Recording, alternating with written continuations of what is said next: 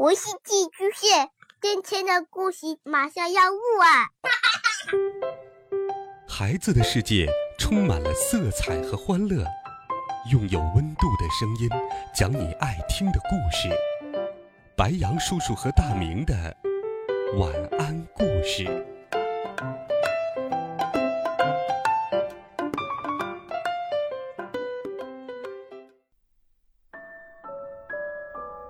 小朋友们、同学们，大家好，欢迎收听白杨叔叔讲故事。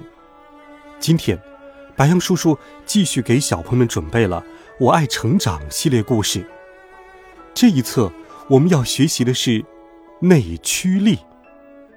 一起来听《再见，坏脾气》第一集。令人讨厌的程海。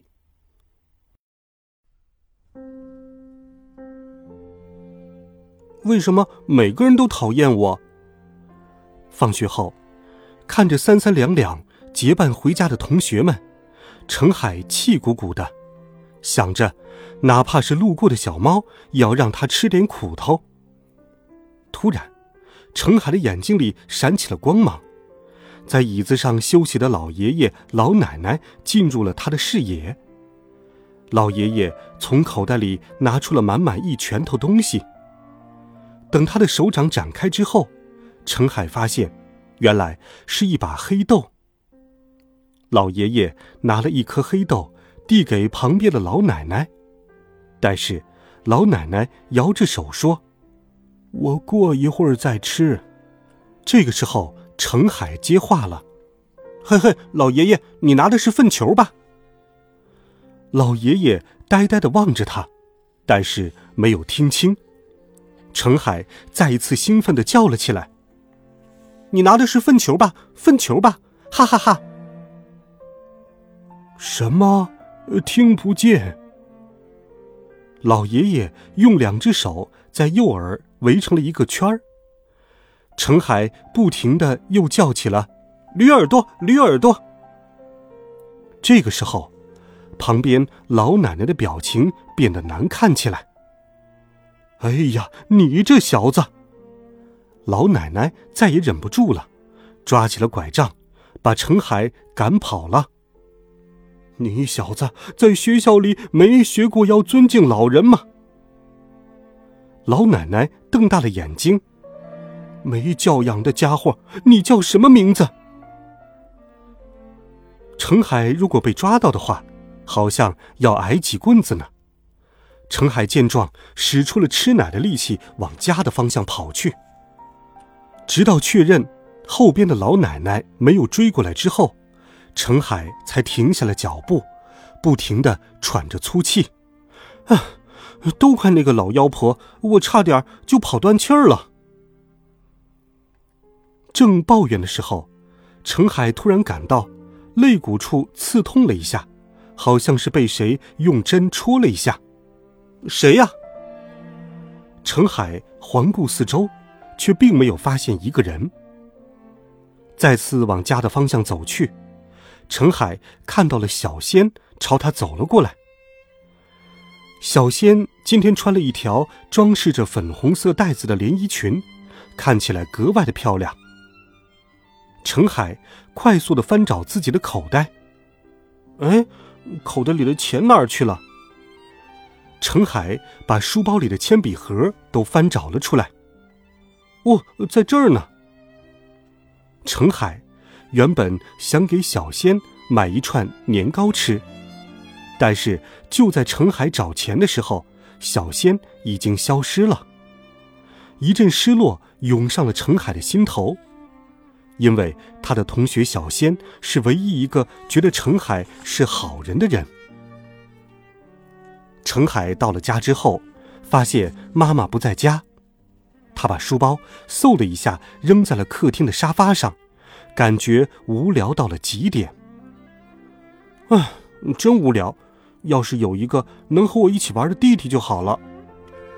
程海打开了电视，电视上正好播放着有趣的动画片。正当他看得带劲儿的时候，玄关的门咔嚓一声响了一下。妈妈回来了。程海回来了呀。可是程海连招呼都不打一声，动画片实在是太有趣了，以至于他一眼都不舍得挪开。妈妈回来了，要说您回来了，打声招呼啊，怎么像块石头一样一动不动呢？妈妈批评道：“哦，回来了。”程海这才勉强的回应了一句。对大人说回来了是没有礼貌的表现，要看着对方的脸说：“您回来了，这样才对。”妈妈的唠叨，程海一句也没有听进去。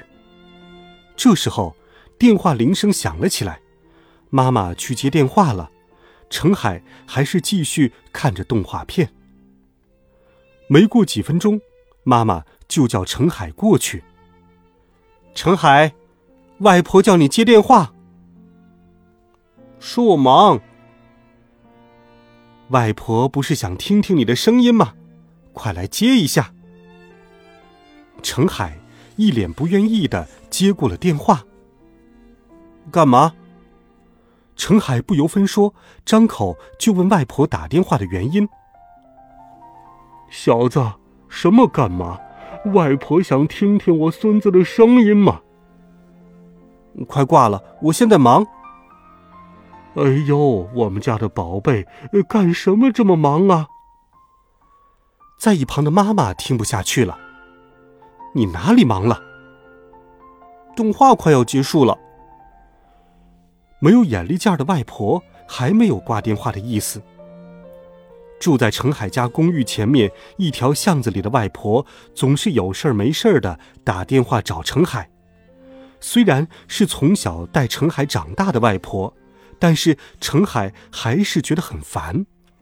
程海有一搭没一搭的回复着：“程海，明天见，外婆买你最喜欢的苹果过去哦。”妈妈把电话一把接了过去：“妈。”别买苹果过来了，您保重身体。没关系，没关系，我去看看程海。不看他呀，我的心里就不舒服，这样身体更不好呀。妈妈长长的叹了一口气，唉，然后挂了电话。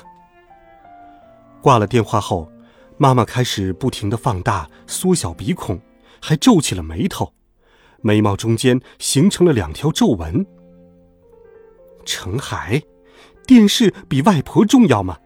你看你刚才接电话是个什么态度？谁让外婆总打电话来的？程海的眼睛依然舍不得从电视上移开。滴，妈妈生气的把电视猛地关掉了。你还是去外面的游乐场玩吧。程海被妈妈赶出了家门，他觉得生气的妈妈像一只大猩猩。好了，孩子们，今天的故事白杨叔叔先给小朋友们讲到这里。程海真是一个没有礼貌的孩子，在后面的故事里，他能否改正自己的错误呢？温暖讲述，为爱发声。欢迎锁定白杨叔叔讲故事，每天都有好听的故事与你相伴。我们明天见，晚安，好梦。